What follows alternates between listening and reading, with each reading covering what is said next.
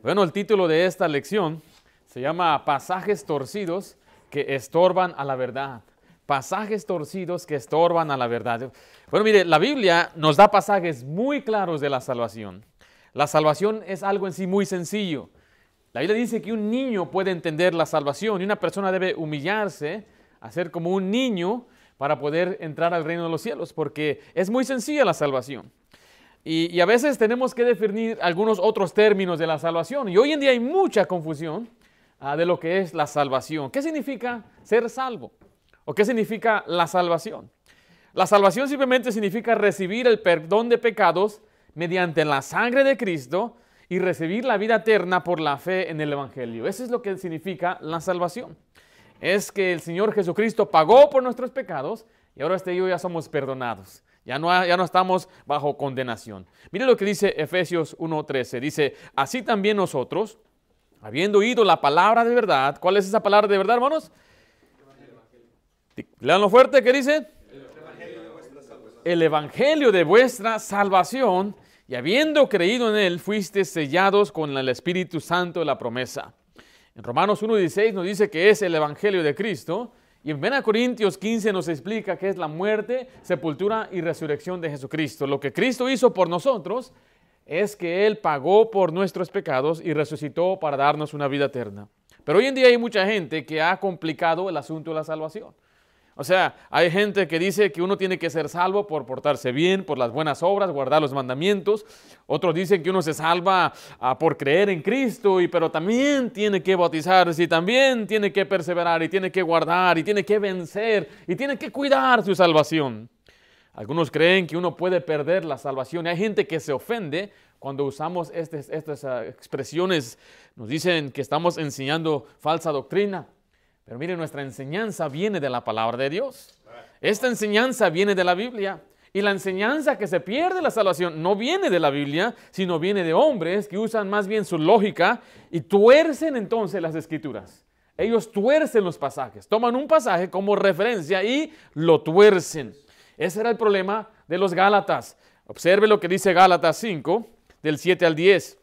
Vosotros corríais bien. Miren la siguiente palabra, ¿quién?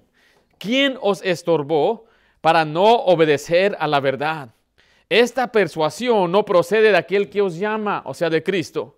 Un poco de levadura leuda toda la masa. Yo confío respeto a vosotros en el Señor, que no pensaréis de otro modo, mas el que os perturba llevará la sentencia, cualquiera que sea. Este dice, Pablo dice, ustedes empezaron bien, recibieron la doctrina bien, pero alguien vino y les dijo otra cosa. Alguien vino y les dijo que ellos no podían ser salvos. En Hechos 15.1, se lo voy a leer, dice, entonces algunos que venían de Judea enseñaban a los hermanos, si no os circuncidáis conforme al rito de Moisés, miren lo que les dijeron ellos, no podéis ser salvos. Y ese era el problema de los Gálatas, que alguien vino y les dijo, ustedes no pueden ser salvos si no guardan la ley, si no se circuncidan, si no siguen los ritos y las enseñanzas de Moisés. Ustedes no son salvos. Y aquellos hombres se, se perturbaron y andaban ellos diciendo, pues, ¿qué está sucediendo? Y muchos sí fueron después desviados. Por eso dice, ¿quién os estorbó? Después dice, ¿quién os fascinó? Ahora, les vuelvo a decir, esas son personas que conocen la Biblia, eh, la conocen como referencia y la tuercen. Usan pasajes fuera de contexto. Y si hay pasajes difíciles de entender, ¿están de acuerdo con ello? Sí, pero ¿por qué son difíciles de entender? ¿Sabe por qué? Porque el que la está leyendo es un indocto. Es una persona que no ha conocido bien la palabra de Dios. Por eso mi recomendación para un nuevo creyente es que lea la Biblia de pasta a pasta y se mantenga en ella y trate de leerla de un lado a otro lado varias veces. Cuando usted lea la Biblia tres, cuatro, cinco veces, usted va a ver cómo se, cómo se encaja bien, cómo se explica este pasaje con aquel.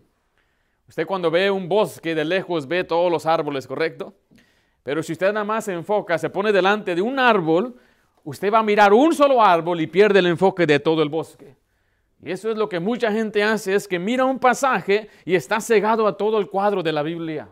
No pueden ver el contexto bíblico ni inmediato, ni en, su, ni en, la misma sección de libros, ni en la Biblia entera. Entonces ellos toman el tema como la salvación y la tuercen. Muchos usan su lógica para explicar la salvación. ¿A poco? Nada más por creer vas a ir al cielo. ¿Y qué tal si matas? ¿Y qué tal si haces esto o aquello? ¿A poco una persona, a poco tú eres salvo? ¿A poco eres tú tan santochón y bueno? Mira, mira, mira dónde andas, de seguro no eres salvo. Ellos van a usar su lógica para decirle a usted o a cualquier persona que usted no es salvo, que no es salva, porque tal vez usted no vive como Cristo, o tal vez no ha cambiado, o tal vez tiene algún vicio. Ahora sí debe cambiar y sí debe dejar algunos vicios, pero eso no es lo que nos da la salvación. La salvación viene por fe en Jesús. Proverbios 14, 12 dice, hay caminos que al hombre le parecen que derecho, pero su fin es camino de muerte. Hay mucha gente que piensa que va al cielo, piensa que está perseverando, o piensa que está haciendo lo correcto, pero el fin de ese camino es muerte. Jesús dijo, yo soy el camino. Él es el único camino al cielo, no hay otra manera. Las, mismas escrituras se interpretan solas.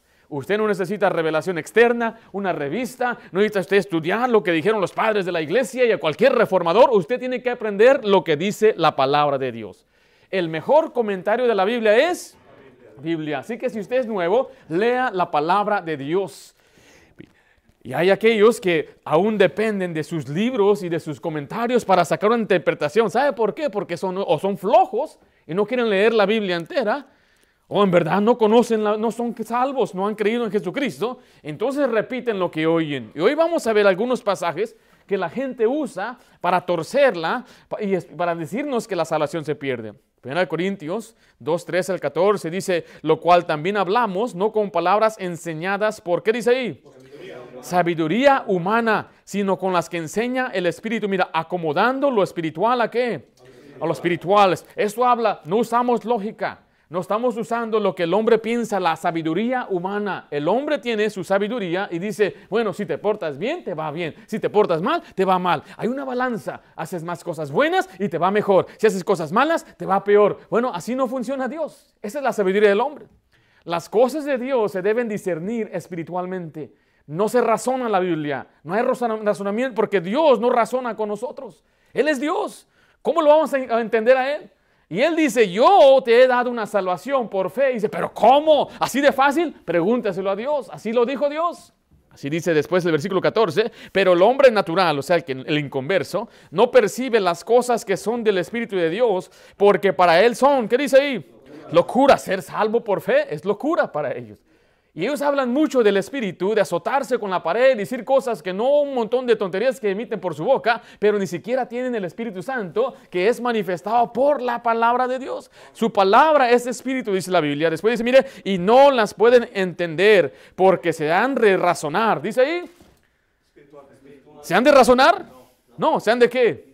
Discernir espiritualmente. Hay una diferencia. Entonces vamos a ver algunas de estas doctrinas. Y antes de entrar, una cosa más le quiero decir. En ninguna parte en la Biblia dice, y tal persona perdió su salvación. No dice, en ninguna parte en la Biblia usted va a encontrar. Que diga, de pronto, y, Ananías perdió su salvación. Oh, y de pronto este fulano, eh, fue, fue el Señor lo, alejó y dijo que ya no era salvo. No dice la Biblia que uno eh, puede descuidar su salvación y que se fue al infierno o dejó de ser hijo de Dios. En ninguna parte de la Biblia dice eso. La primera cosa, la primera doctrina que vamos a ver, vamos a contestar la pregunta que dice ahí. ¿Fue salvo Judas? ¿Cómo dice con ustedes? ¿Perdió su salvación Judas? ¿Perdió su salvación Judas? Porque esos son los argumentos que la gente usa. No, es que Judas, él, ¿y qué de Judas? Yo digo, ¿y qué de Judas? No, pues él perdió su salvación. ¿Quién dijo eso? ¿Cuándo dice la Biblia que él perdió su salvación? Y ellos dicen, Judas fue un cristiano que perdió su salvación. Él andaba con Jesús, él estuvo ahí con él, pero de pronto él se alejó, vendió a Cristo, se suicidó, se suicidó y perdió su salvación. Entonces la suposición es que uno puede alejarse de Jesús y perder la salvación. Pero quiero decirle que Judas fue un apóstol inconverso. Él fue un discípulo, sí, seguidor de Cristo, pero él nunca fue salvo. Algunos dicen que perdió su salvación, pero yo le digo, lo voy a explicar con la Biblia, que él nunca fue salvo. Él fue un incrédulo. Él siguió a Jesús para sacar provecho de la gente que le rodeaba. Y esa es una marca de un falso maestro el día de hoy. Gente que profesa ser cristianos, gente que usa las cosas de Dios como mercado para sacar ganancia. Hay muchos artistas que en el mundo cantaban y, ay, andaban haciendo lo peor de las cosas que se imagina. De pronto están haciendo lo mismo ahora con un nuevo mercado. Se les acabó la fama en el mundo y ahora van al mercado que está fresco para ellos. Ay, se convirtió a fulano de tal y ahora es un cristiano y ahora canta para el Señor. Oh, Kanye West es cristiano ya. Y ahí va mucha gente siguiendo a esta persona, dándole, mire, para entrar a un servicio de este varón, estaban cobrando 100 dólares, me parece. Imagínense, ¿qué hace con tanto dinero? Judas fue un apóstol inconverso, tenía una tremenda fachada. Cuando Jesús dijo, uno de ustedes me va a traicionar, ni uno de ellos pensó que era él. Todos pensaban, seré yo, seré yo, seré yo, Señor. Nunca se imaginaron que fue Judas, porque enfrente de ellos, delante de Jesús le dijo, Judas, lo que vas a hazlo ya, tú eres el que me traicionas. Y él fue y la gente pensó, oh, el Señor lo mandó a hacer un trabajo, porque él cargaba el dinero, la persona de dinero, la, la persona a quien le encarga el dinero es de confianza, ¿no? hermano.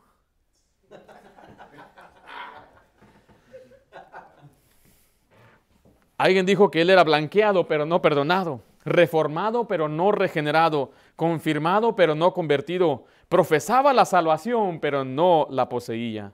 En primer lugar, vemos ahí que él no creía en Cristo. Él no creía en Cristo. En Juan 6, 64 dice, pero hay algunos de vosotros que no creen. Jesús está hablando a sus discípulos. Porque Jesús sabía desde el principio quiénes eran los que no creían y quién le había de entregar.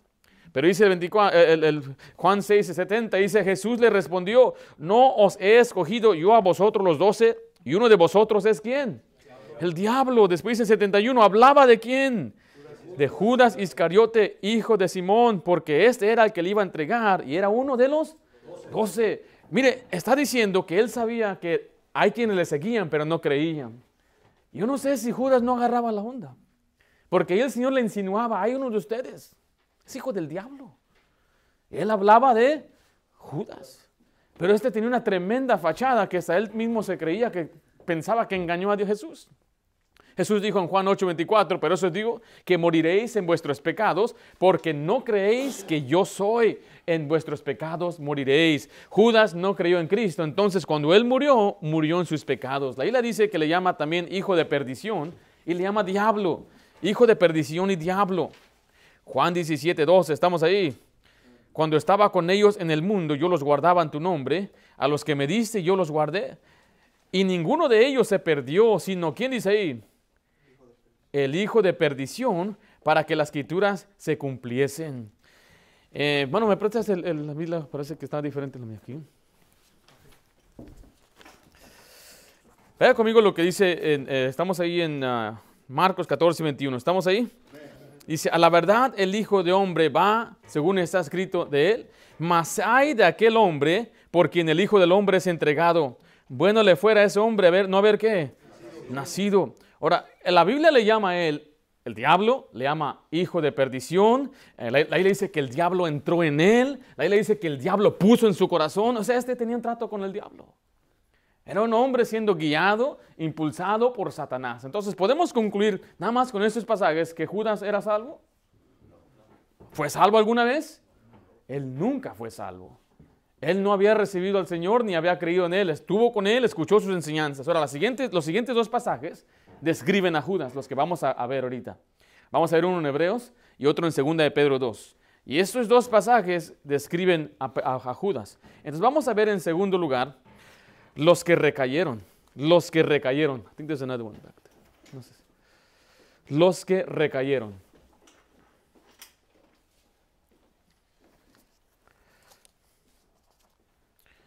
Ahí en Hebreos 6, vamos a leer lo que dice del 4 al 6, porque es imposible que los que fueron iluminados y gustaron del don celestial y fueron asimismo, uh, perdón, y asimismo gustaron de la buena palabra de Dios y los poderes del siglo venidero. ¿Y qué dice la Biblia ahí? Y recayeron, sean otra vez renovados para arrepentimiento, crucificando de nuevo para sí mismo al Hijo de Dios y exponiéndolo a vituperio. Ellos dicen, ves, uno puede recaer y perder la salvación. Ahora, en alguna parte en ese pasaje dice que perdieron la salvación. No. No dice eso. Y algunos dicen, bueno, implica que pierde la salvación, porque uno recae. Y cuando uno recae, entonces ya no va a ser renovado para arrepentimiento. Ya no puede esa persona volver. Es imposible, dicen, ya cuando te alejas de Dios, entonces ya pierdes su salvación. Pero eso no es lo que este pasaje está enseñando.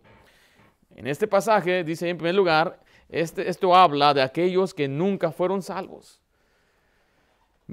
Muchos de esos pasajes que se usan para decir que la salvación se pierde se refiere a personas que ni siquiera fueron salvos en primer lugar. Y este pasaje es otro como ellos. Este habla de personas que nunca fueron salvas. Estaban cercas, pero no creyeron. Primera de Juan 2.19 dice así, del 20, salieron de nosotros, pero ¿qué? No eran de nosotros porque si hubiesen sido de nosotros, habrían permanecido con nosotros, pero salieron para que se manifestase que no todos son de nosotros. Pero vosotros tenéis la unción del santo y conocéis todas las cosas. Ahí le advierte que hay personas que están dentro de la iglesia, pero no son de nosotros, no son salvos. ¿Cómo lo sabemos? No lo sabemos. Yo no puedo saber. La única manera que yo puedo saber o quizá pensar que no es de nosotros es que se fue de nosotros. Y no que se fue a otra iglesia, ¿eh? porque está buscando al Señor, está bien. Pero si hay, hay, quizá algunos que se van y después dicen, yo no creo, yo nunca creí, eran puras mentiras y están ahí lavando el coco y no sé qué. Entonces estaban con nosotros, pero no eran de nosotros. Creían otras cosas. Mientras estaban aquí, miraban la cabeza, decían amén, participaban de todo, pero estos nunca fueron salvos. Ese es Judas de nuevo. Judas anduvo con Cristo. Dice el pasaje ahí, gustaron del don celestial. Ahora, gustar del don celestial no quiere decir que ellos recibieron al Espíritu Santo. Gustar significa probar. Él gustó de la palabra de Dios, pero él no se convirtió. En segundo lugar, él gustó, pero no recibió. ¿Sí vemos ahí? Hebreos 2.9 dice, pero vemos a aquel que fue, bueno, antes de leer el pasaje, la palabra gustar significa probar o examinar una cosa. ¿Alguna vez usted ha examinado algo?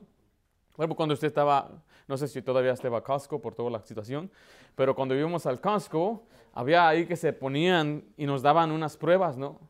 Ahí tenían ahí unos chimichangas y todos los americanos piensan que es comida mexicana, ¿verdad? Y les está dando pedacitos y se quiere decir, guste, pruebe. ¿Con qué fin? Para comprar para que usted lo pruebe, lo guste, lo examine. Mm, mm, mm, Está rico esto. Deme tres cajas, doña. Eso me pasó a mí cuando nos dieron a probar un, tipo, una galletita que es pretzel por fuera y por dentro tenía peanut butter. ¿Cómo se llama peanut butter en español? Eh, ¿Crema de qué? Crema de cacahuate. Crema de cacahuate. Oh, qué bendito el Señor hicieron esta cosa. Y ahí estaba la señora que en esas galletillas. Dije, a ver, dame una. Cuando la probé, dijo, dame otra. Híjole, me llevé como tres, tres de esas. Uno gusta y uno prueba. Aquí se refiere a experimentar algo de forma consciente. Esta persona eh, gustó, probó de las cosas de Dios, pero no quiere decir que él las siguió las aceptó. Probar es por un momento. Dice Hebreos 2.9 el ejemplo de Cristo, que él gustó la muerte no quiere decir que fue una experiencia continua. Dice, pero vemos a aquel que fue hecho un poco menor que los ángeles, a Jesús, coronado de gloria y honra a causa del padecimiento de la muerte, para que por la gracia de Dios, ¿qué dice ahí? Gustase la muerte por todos, la misma palabra. Es alguna experiencia momentánea. Y esto es lo que estas personas, los que no son salvos, ellos prueban. Están probando la iglesia, están probando la enseñanza, están probando, pero no han creído. Usted se sorprende cuánta gente en nuestras iglesias, a nuestras iglesias vienen y tal vez por los menos tres meses, seis meses no son salvos. Están escuchando, están escuchando. Y nos ha tocado, ustedes saben, hermanos, que han sido en nuestra iglesia por meses y meses, tal vez más de un año, y no eran salvos. Eh, a la mente viene el nombre de un hermano que eh, su familia era salvos, y, él, no, pero de pronto cuando él pasa por el pasillo, qué bendición. Y a veces gente que gusta y prueba y finalmente cree. Pero estos que estamos viendo en hebreo son gente que gustaron, probaron y nunca creyeron. Esta gente no creyó, no quisieron venir, no creyeron en el Señor Jesucristo.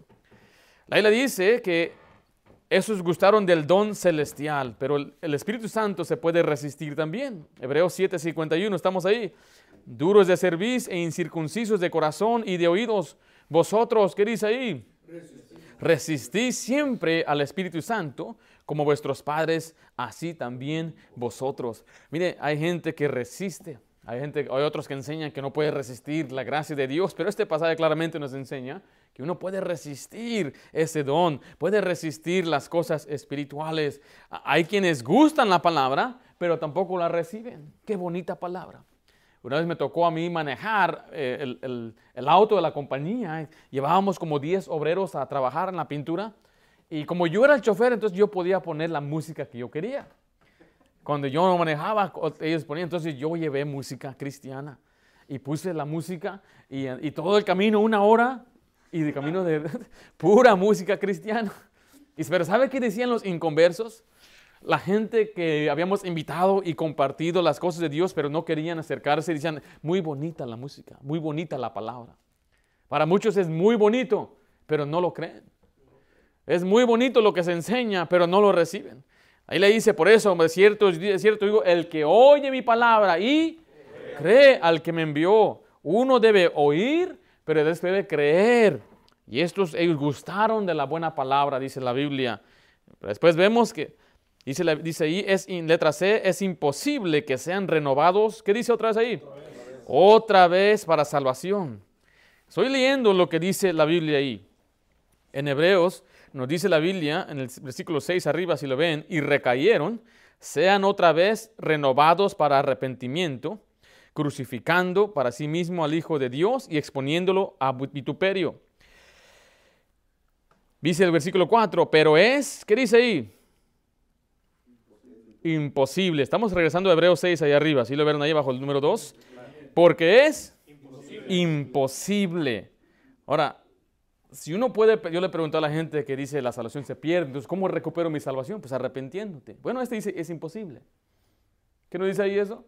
¿Qué significa imposible? Se puede. O sea, que fuiste salvo. O sea, no estoy diciendo que es lo que yo creo. Estoy diciendo lo que ellos dicen y entonces voy a usar lo que ellos dicen para, para mostrarles que ni espiritualmente ni lógicamente tiene sentido. Dicen, bueno, si pierdes salvación, tienes que arreglarte con Dios, arrepentirte y regresar a sus caminos. Pero este pasaje, si fuera un pasaje que indica que la salvación se pierde, entonces es imposible. Tú fuiste salvo, andabas ahí, aleluya, aleluya, gloria a Dios, y hacías todo lo que te enseñaban ahí en la Biblia, de pronto recaíste. Entonces, según la lógica de vos y lo que dice este pasaje, imposible que tú seas salvo ya. Ya perdiste tu oportunidad. Para siempre, porque la ley dice es imposible. ¿Sabe qué es algo imposible? Algo imposible bajo las leyes naturales es que yo vuele. ¿Verdad? Es imposible. Entonces es imposible bajo esa misma lógica las leyes espirituales y bajo esto lo que estamos viendo aquí. Entonces sería imposible que usted sea salvo. Entonces, ¿a qué se refiere, pastor? Se refiere a una persona que escuchó el Evangelio, rechazó el Evangelio, recae, dice la Biblia, gustó y todas esas cosas, esa persona es, para esa persona es imposible después que sea salva, porque yo creo que Dios también hace un lado, desecha a la gente. Esta persona gustó, pero no recibió. Y es imposible. Entonces, pastor, ¿cómo, ¿en dónde caemos nosotros ahí? Bueno, este pasaje no nos aplica a nosotros si usted es salvo. Si usted es salvo, no está hablando de usted. Usted si, usted ha creído verdaderamente en la palabra de Dios, eso tampoco quiere decir que usted ya no va a pecar. Pablo batallaba con el pecado. En Romanos 7:7 dice, ¿qué diremos pues? ¿La ley es pecado? En ninguna manera. Pero yo no conocí el pecado sino por la ley, porque tampoco conociera la codicia si la ley no dijera, ¿qué cosa? No codiciaréis. Y si usted lee después, en el versículo 17 al 12, él habla de su batalla interna. Dice, lo que yo quiero hacer, esto no hago, y lo que no quiero hacer, esto hago. El cristiano siempre va a batallar. Pero este pasaje no habla del cristiano en Hebreos, ah, donde estábamos leyendo Hebreos 6. Habla una persona que nunca fue salva, escuchó, no creyó. Entonces, para esa persona, sea posible que sea imposible volver a, recibir, a recibir la oportunidad de ser salva. Número 3, el perro y la puerca. El perro y la puerca, pastor. ¿Cuál historia es esa? Pedro menciona, nos da una descripción gráfica de, una persona que Dios le llama o le, dice que es como un perro o como una puerca. Según Pedro 2, 20 al 22 dice así, ciertamente, si habiéndose ellos escapado de las contaminaciones del mundo por el conocimiento del Señor y Salvador Jesucristo, enredándose otra vez en ellas, son vencidos, su postrer estado viene a ser peor que el primero porque mejor le hubiera sido no haber conocido el camino de la justicia, que después haberlo conocido, volverse atrás del santo mandamiento que le fue dado. Pero les aconteció lo del verdadero proverbio. El perro vuelve a qué cosa? A su vómito. ¿Y la qué dice ahí? Y la puerca lavada a revolcarse en el cielo. Entonces aquí vemos el perro y la puerca. Dicen ellos que una persona que fue salva, luego vuelve al mundo Ahora es peor que cuando antes de haber sido salvo y mejor es que nunca hubiera sido salvo y se va al infierno cuando muere. La suposición es que uno puede perder la salvación y puede regresar al mundo. Y uno puede perder entonces su salvación. Es lo que están diciendo cuando usan este pasaje. Pero vemos en primer lugar, letra A, esta persona nunca fue, nunca fue salva. Pastor, todos los pasajes que vimos hoy son de gente que no fue en salvo. Sí, y esa es la base de muchos de estos que enseñan que la salvación se pierde. Es como que diga, mire, él, perdió su ciudadanía. Él ni siquiera fue ciudadano. ni siquiera fue ciudadano. ¿A qué te refieres? Eh, eh, hay personas en la Biblia que nunca fueron salvos. Y ese es, Pedro aquí se refiere a personas de nuevo que nunca fueron salvos. Mira, el contexto nos enseña que era una persona que hoy no era salva. Segunda de Pedro 2.1. ¿Estamos ahí? Vaya conmigo a segunda de Pedro, por favor.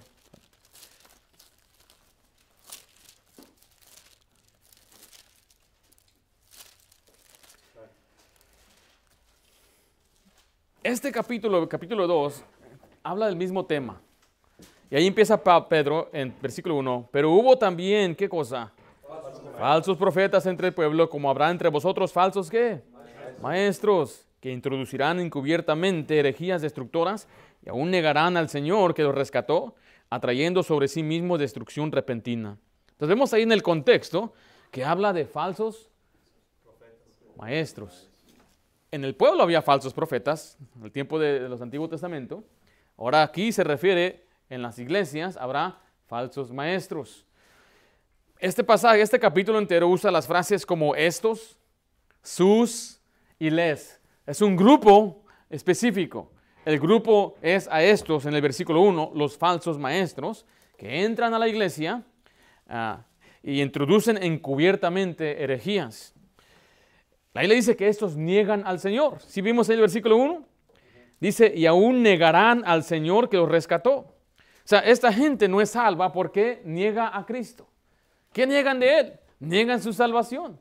Usted puede saber mucho de los falsos profetas, falsos maestros, por las cosas que niegan. No por las cosas a veces que dicen, porque a veces dicen las mismas cosas. Usted puede escuchar a cualquier predicador hablar bonito de Jesús, hablar bonito de las cosas y cómo Dios es bueno, pero usted tiene que escuchar lo que niegan, lo que ellos dicen que no creen.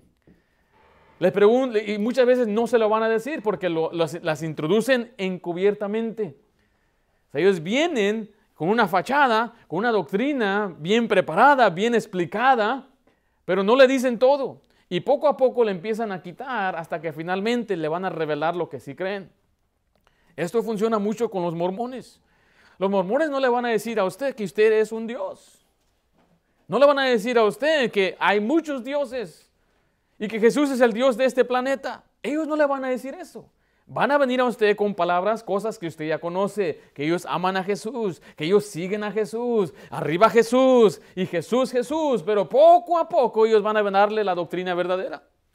Van a venir fingiendo, porque ellos niegan al Señor, niegan que Jesús es Dios, niegan la salvación en Jesús también.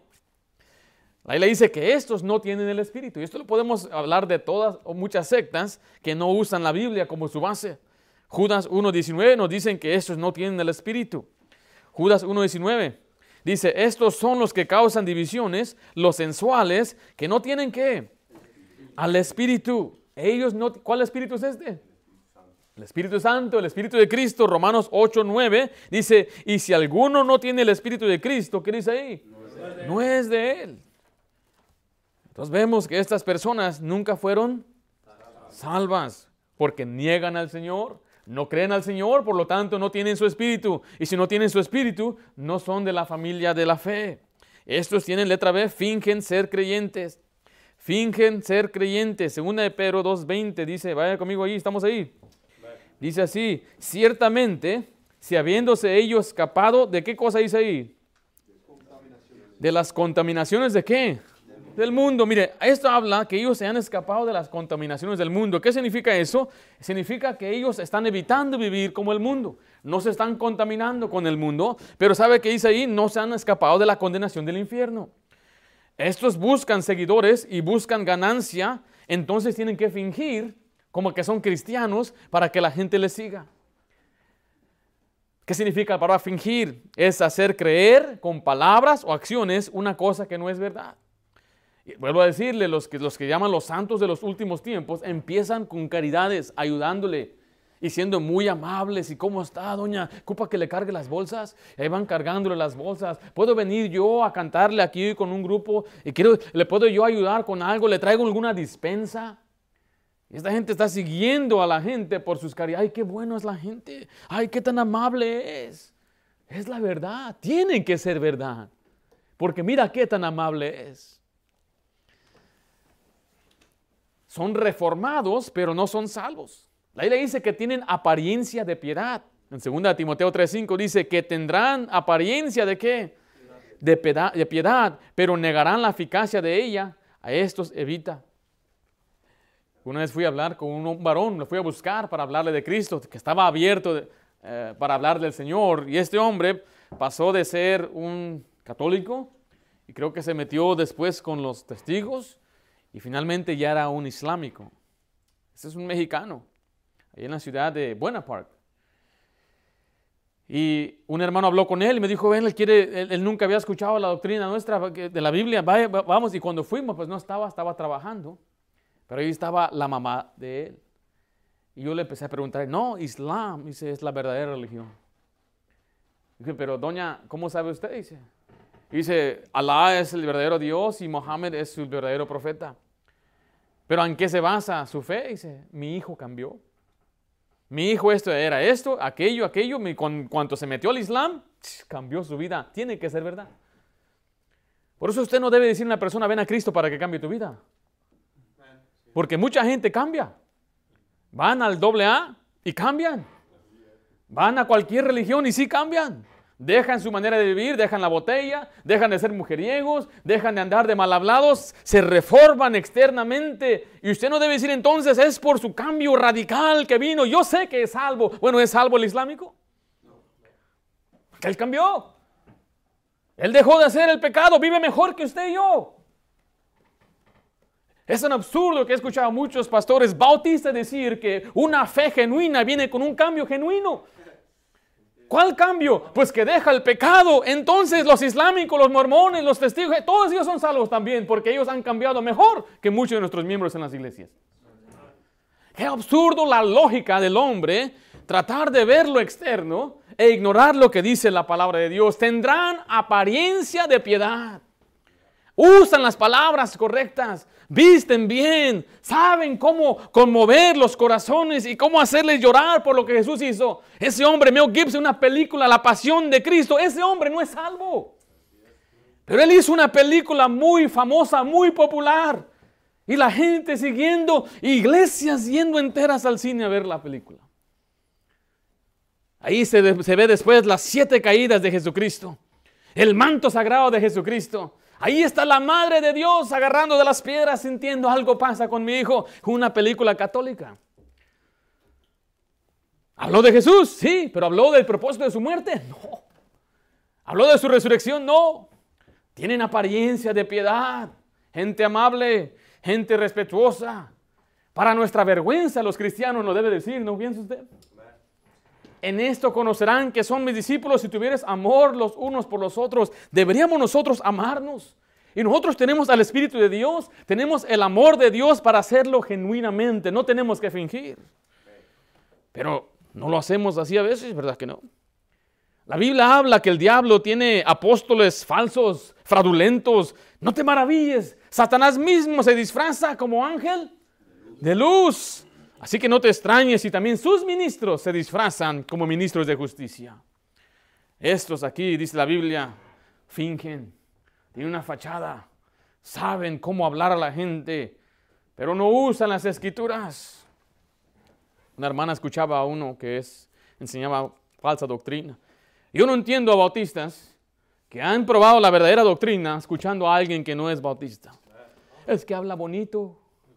Es que es palabras bonitas que escuchas. Fíjese que esos que hablan bonitos tienen muchas mujeres siguiéndoles. Porque una, de las marcas de un falso maestro dice que lleva cautiva a las mujercillas. Estas están aprendiendo y están ahí con él y nunca, ¿qué? siempre están aprendiendo y nunca llegan al conocimiento de la verdad. Ay, qué bonito habló, qué palabras bonitas me dijo. algunos que ya ni pastores se llaman, se llaman motivadores.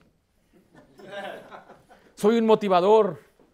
Dice a uno, mi trabajo es levantar los espíritus de la gente. No, su trabajo como predicar es redarguir, reprender, enseñar, instruir en justicia. Y después enseñar doctrina y advertir. Hoy en día muchos pastores, y me da mucho gusto, están usando el Internet. Yo nunca he visto tanto pastor bautista en el Internet. Qué bendición, me da mucha alegría. Algunos tienen mañanas eh, eh, haciendo su devocional diario, una tacita conmigo, un tiempo en mi casa. Qué bendición, me da mucho gusto. Finalmente hay mucha doctrina bautista allá afuera. Porque decían, nada más hay de este y de este. Qué bendición, el coronavirus ha hecho esto. Para que ya sepan que hay muchos, no somos los únicos. Hay mucha doctrina eh, siendo enseñada ahorita por todas partes. Y eso me da mucha alegría. Así que tenga cuidado con aquellos que hablan bonito sin usar las escrituras. Según de Pedro 2.18 dice, pues hablando palabras, ¿qué dice ahí? Infladas y qué? Y vanas, porque estos usan palabras fingidas. Tienen que fingir, tienen apariencia de piedad, pero también usan palabras fingidas. Letra C, estos no son ovejas ni hijos, son perros y puercas. No son ovejas ni hijos, son perros y qué? Puercas. Segunda de Pedro 2.22 dice, pero les ha acontecido lo del verdadero proverbio, el perro vuelve a su vómito y la puerca lavada a revolcarse en el cieno. Aquí la Biblia le describe, a estas personas como animales. Segunda de Pedro 2.12 dice a estos, hablando mal de cosas que no entienden, como animales, ¿qué dice ahí? Irracionales. La Biblia antigua dice bestias brutas, nacidos para presa y destrucción, perecerán en su propia perdición. Dos analogías gráficas de un falso maestro, de un incrédulo. El perro. ¿Qué hace el perro? Dice la Biblia aquí. Vuelve a su vómito. ¿Usted ha visto eso? Si usted ha tenido un perrito, una mascota, un mascota, un una perro, perro, Usted ha visto que su perro ahí, ay, híjole, está enfermo, deje traigo el trago para limpiarlo y regresa, ya no está. ¿Qué pasó? ¿Quién lo limpió? No, el perro mismo se lo comió. ¿Por qué? Porque es su naturaleza. El perro es sucio, el perro es vil. Y yo sé que algunos quieren a sus perritos, no estoy discriminando al perro, no se preocupe. Lo que le quiero mostrar es que el Señor dice, este nunca tuvo un, cambio de naturaleza, no tuvo el Espíritu de Dios, él siempre fue un perdido, la naturaleza del perdido es regresar de donde salió. ¿A dónde regresan los falsos maestros? ¿De dónde salieron? Ahí le dice al vómito y dice, después habla de la, de la puerca, aunque esté bien lavadita. ¿Ustedes han tenido puercas o puercos? ¿Sí? Ahí en el rancho. Yo veía a mi abuela, tenía unas puercas ahí y de vez en cuando tenían que limpiar ahí. Y sí, con una manguera las, limpiaban, pero no la puerca, que hacía? Otra vez llegaba ahí a la suciedad, donde le gusta estar, ahí en el lodo. Y es la comida más rica en el mundo. Dice mi hija de, tres años, mamá, ¿me das, ¿me das tocino, por favor? ¿Me haces un tocino? ¿Qué es la naturaleza de la puerca? Andar en el lodo andar ahí revolcada en la suciedad. La podemos lavar por un momento, pero regresa a lo mismo. Es una bestia bruta. Al creyente se le llama hijo. Nunca se nos llama perros, ni nunca se nos llama puercas. En Juan 1.12, Juan 1.12 usted conoce el pasaje, mas a todos los que le recibieron, a los que creen en su nombre, les dio potestad de qué? De ser hechos hijos de Dios. En Gálatas 3.26 dice, pues todos sois hijos de Dios por la fe en Cristo Jesús. En Romanos 8.16 dice, el Espíritu mismo da testimonio a nuestro espíritu de que somos hijos de Dios. Pero observe conmigo lo que dice pena de Juan 3.1, mirad cuál amor nos ha dado el Padre para que seáis llamados, ¿qué cosa? Hijos de Dios. Por esto el mundo no nos conoce porque no le conoció a Él. Cuando usted es hijo de Dios, hay privilegio. Usted eh, tiene comunión con Dios, usted puede ir a orar al Señor, el Señor le da su protección, nos da aliento y nos consuela. Pero también ser hijo implica responsabilidad. Ah, ¿Alguien aquí tiene hijos? Eso indica que usted le protege, le ayuda, ahorita usted le está alimentando, sacrifica por él, pero también usted le enseña cómo vivir y le enseña a ser responsable, ¿correcto? ¿Y usted qué requiere de su hijo? Obediencia. Dice así, primera, uh, primera de Pedro 1, 14 al 15. Como hijos, ¿qué? Obedientes. No os conforméis a los deseos que antes teníais, estando en vuestra ignorancia, sino como aquel que os llamó es santo, sed también vosotros santos. ¿En qué cosa? En toda vuestra manera de vivir. El Señor dice, ya eres salvo por la fe, ahora eres mi hijo, pero eso no quiere decir que puede vivir como se te da tu gana. Dios requiere obediencia. Como hijos, obediencia quiere que seamos santos, porque Él es santo. Muchos padres quieren que sus hijos vivan como Él y a veces les dan buen ejemplo. Dice, mira hijo, es lo que yo hice, así viví yo y quiero que tú sigas mi, ejemplo. Y es lo que estamos viendo aquí. El Señor es santo y quiere que sus hijos sigan su ejemplo. El creyente es llamado oveja también. Usted conoce el pasaje de Juan 10, ah, que dice la Biblia, mis ovejas oyen mi voz y yo le doy vida eterna y no perecerán jamás. Mi Padre que me la dio es mayor que todos ¿eh? y nadie las puede arrebatar de la mano de mi Padre. Sí, somos sus ovejas y cuando usted es oveja del Señor, entonces usted debe mantenerse bajo la protección del Señor. Dice Hebreos 13, del 20 al 21, y el Dios de, paz que resucitó de los muertos a nuestro Señor Jesucristo, el gran, ¿qué dice ahí? Pastor de las ovejas, por la sangre del pacto eterno, os haga aptos en toda qué? Buena obra para que hagáis, mire, su voluntad, haciendo Él en vosotros lo que es agradable delante de Él por Jesucristo, al cual sea la gloria por los siglos de los siglos. Amén. Aquí entonces vemos que sí somos ovejas de Dios, pero también tenemos que andar agradándole a Él. Le vuelvo a decir, no es licencia para pecar, hacer lo que uno quiera, no. Somos hijos, requiere obediencia. Somos ovejas, requiere que le agrademos a Él, para que Él nos proteja. Y dicen algunos, ¿y si regreso? ¿Tienes planes de regresar? ¿Por qué queréis regresar? En primer lugar, determina, yo voy a seguir hacia adelante. ¿He decidido seguir a Cristo? No vuelvo atrás. Pero pastor, ¿qué tal si regreso? Si alguien regresa, y empiezan a dar una lista. Y se regresa esto. Y se regresa a la borrachera. Y se regresa. Hay algunos que no han salido de aquí, pero son mentirosos. Son orgullosos. Son mal hablados. Son criticones. Y es lo que mucha gente no dice nada. no, el pecado. es que el pecado de matar, ese sí. ¿Qué nos dijo Jesús cuando usted le dice a alguien necio, fatuo? ¿Usted es digno de muerte también? El que se enoja contra su hermano sin causa es digno de muerte también. El que mira a una mujer para codiciarla en su corazón ha adulterado con ella. ¿Ve cómo ya cambia la cosa? Ah, entonces ¿quién va a ser salvo? Los que creen en Cristo. Porque si fuera por las obras, hasta con el corazón ya perdemos la salvación. Entonces, ¿qué haremos, pastor? Si regreso. Bueno, el Señor nos recibió como... ¿Como qué? Como hijos. Y si no obedecemos, ¿qué va a hacer el Señor? Nos va a disciplinar. Nos va a azotar ¿Con qué fin? Recuerde, como somos hijos de Dios, Dios quiere que seamos obedientes eh, en santidad. Dice Hebreos 12:10. Y aquellos, hablando nuestros padres terrenales, ciertamente por pocos días nos disciplinaban como a ellos les parecía. Pero este, hablando de Jesús, o oh Dios, para lo que nos es provechoso, para que participemos de qué? Santidad regresa a lo mismo. El Señor dice, como hijos obedientes, sean santos porque yo soy santo. Y si no haces lo que yo digo, entonces yo te voy a disciplinar para que aprendas a ser santo. 1 Corintios 3, 17, si alguno destruye el templo de Dios, Dios le destruirá a él, porque el templo de Dios es, el cual sois vosotros. ¿Qué dice ahí? Santo es, regresa a lo mismo. El Hijo debe vivir en santidad. Y si no vive en santidad, Dios nos va a disciplinar. Y si continúa viviendo en su pecado, entonces Dios nos va a destruir. Dios nos va a matar. Dios no va a dejar que vivamos como queramos. Un cristiano en el mundo que es salvo, él va a estar siempre eh, siendo disciplinado por el Señor. Y ahora me va mal. Y ahora por qué esto. Y esto me está yendo acá. Nada me va bien. ¿Por qué? Porque Dios te está disciplinando. Como ovejas perdemos la protección de Dios. Primera de Pedro 5.8 y sed sobrios y velad, porque vuestro adversario el diablo, como león rugiente, anda alrededor buscando a quien devorar. ¿Sí vemos ahí? Dice el 9, al cual resistid firmes en la fe, sabiendo que los mismos padecimientos se van cumpliendo en vuestros hermanos en todo el mundo. usted debe velar, tener cuidado. Y dice después el 9, debe estar firmes, porque hay un enemigo.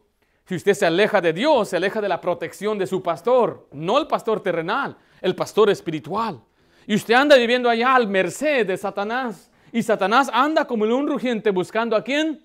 Devorar. Por eso usted debe estar velando, quiere decir estar en guardia, a leer la Biblia, cuidar con quién anda, a dónde se mete. Eso significa velar. Y después debe estar firmes, es su firmeza bíblica. Cuando venga aquel día malo Israelí, estar firmes contra las acechanzas de del diablo, porque Él va a venir a atacarnos, Él va a venir contra nosotros y nosotros vamos a tener protección cuando pongamos la armadura de Dios y estemos bajo la protección de nuestro pastor. ¿Qué pasa con un cristiano resbala y anda ahí, pastor, de fornicario y de malvado? ¿A poco uno va a ser salvo así nomás? Mira lo que dice 1 Corintios 5:5 de un fornicario que andaba con la mamá de, con la esposa de su papá, perdón. Dice, el tal se ha entregado a quién? A Satanás. ¿Para qué? Para destrucción de la carne, a fin de que el espíritu sea salvo en el día del Señor Jesús. Mire, cuando alguien se aleja de la protección de Dios, Dios mismo le va a matar. Digo, el Satanás le va a matar. Dios va a permitir que Satanás lo destruya, le, le, zarandee y, y, después lo humille y esté él ahí con tantos dolores en su corazón. Yo no deseo eso para ni un cristiano. Pero usted reconozca, sí, somos salvos por la fe. Este pasaje que acabamos de leer, lo interpretamos que no, no habla de gente salva, habla de inconversos. Pero el cristiano, tengo que explicar también entonces que el cristiano debe también cuidarse y guardarse, a no regresar a donde vino, porque el Señor le va a azotar, el Señor le va a disciplinar, el Señor nos va a matar. Muchos cristianos mueren, dice la están dormidos porque ellos tomaron en leve la cena del Señor. Imagínense ahora por otros pecados. La Biblia habla pecado de muerte. Debe temblar, debe usted temblar y tener temor cuando usted se aleja del Señor. Si usted está caminando con Dios, usted está confiado. El que no camina con Dios, cualquier cosa anda ahí todo temeroso. ¿Y por qué pasó esto? ¿Y qué me está pasando? Ay, no. ¿Y qué va a pasar? Siempre anda temeroso. ¿Qué pecado tenéis? ¿Qué pecado hay escondido? Que te van a buscar. Te el, impío huye. Que nadie lo persiga. Siempre anda ahí todos contados. Porque si sabes que alguien anda detrás de ti, ahí va detrás de ti Dios y Satanás. Así que vemos, vimos algunos pasajes torcidos que estorban a la verdad. Voy a dar el repaso nada más. El primero vimos de Judas. ¿Se acuerdan de Judas? ¿Perdió su salvación Judas? No, porque él nunca, nunca fue salvo. ¿Qué tal los, los que recayeron? ¿Puede un cristiano recaer y perder su salvación? No, este pasaje de quién hablaba? De los que probaron, los que gustaron, los que estuvieron ahí, pero nunca creyeron, nunca fueron salvos. Finalmente vimos la analogía del perro y la puerca. ¿Se refiere a los salvos, a los cristianos? No, se refiere a los inconversos, que ellos nunca cambiaron su naturaleza espiritual, entonces regresan al pecado porque es lo que naturalmente les gusta. De ahí salieron y ahí regresan. Vamos a orar en este momento.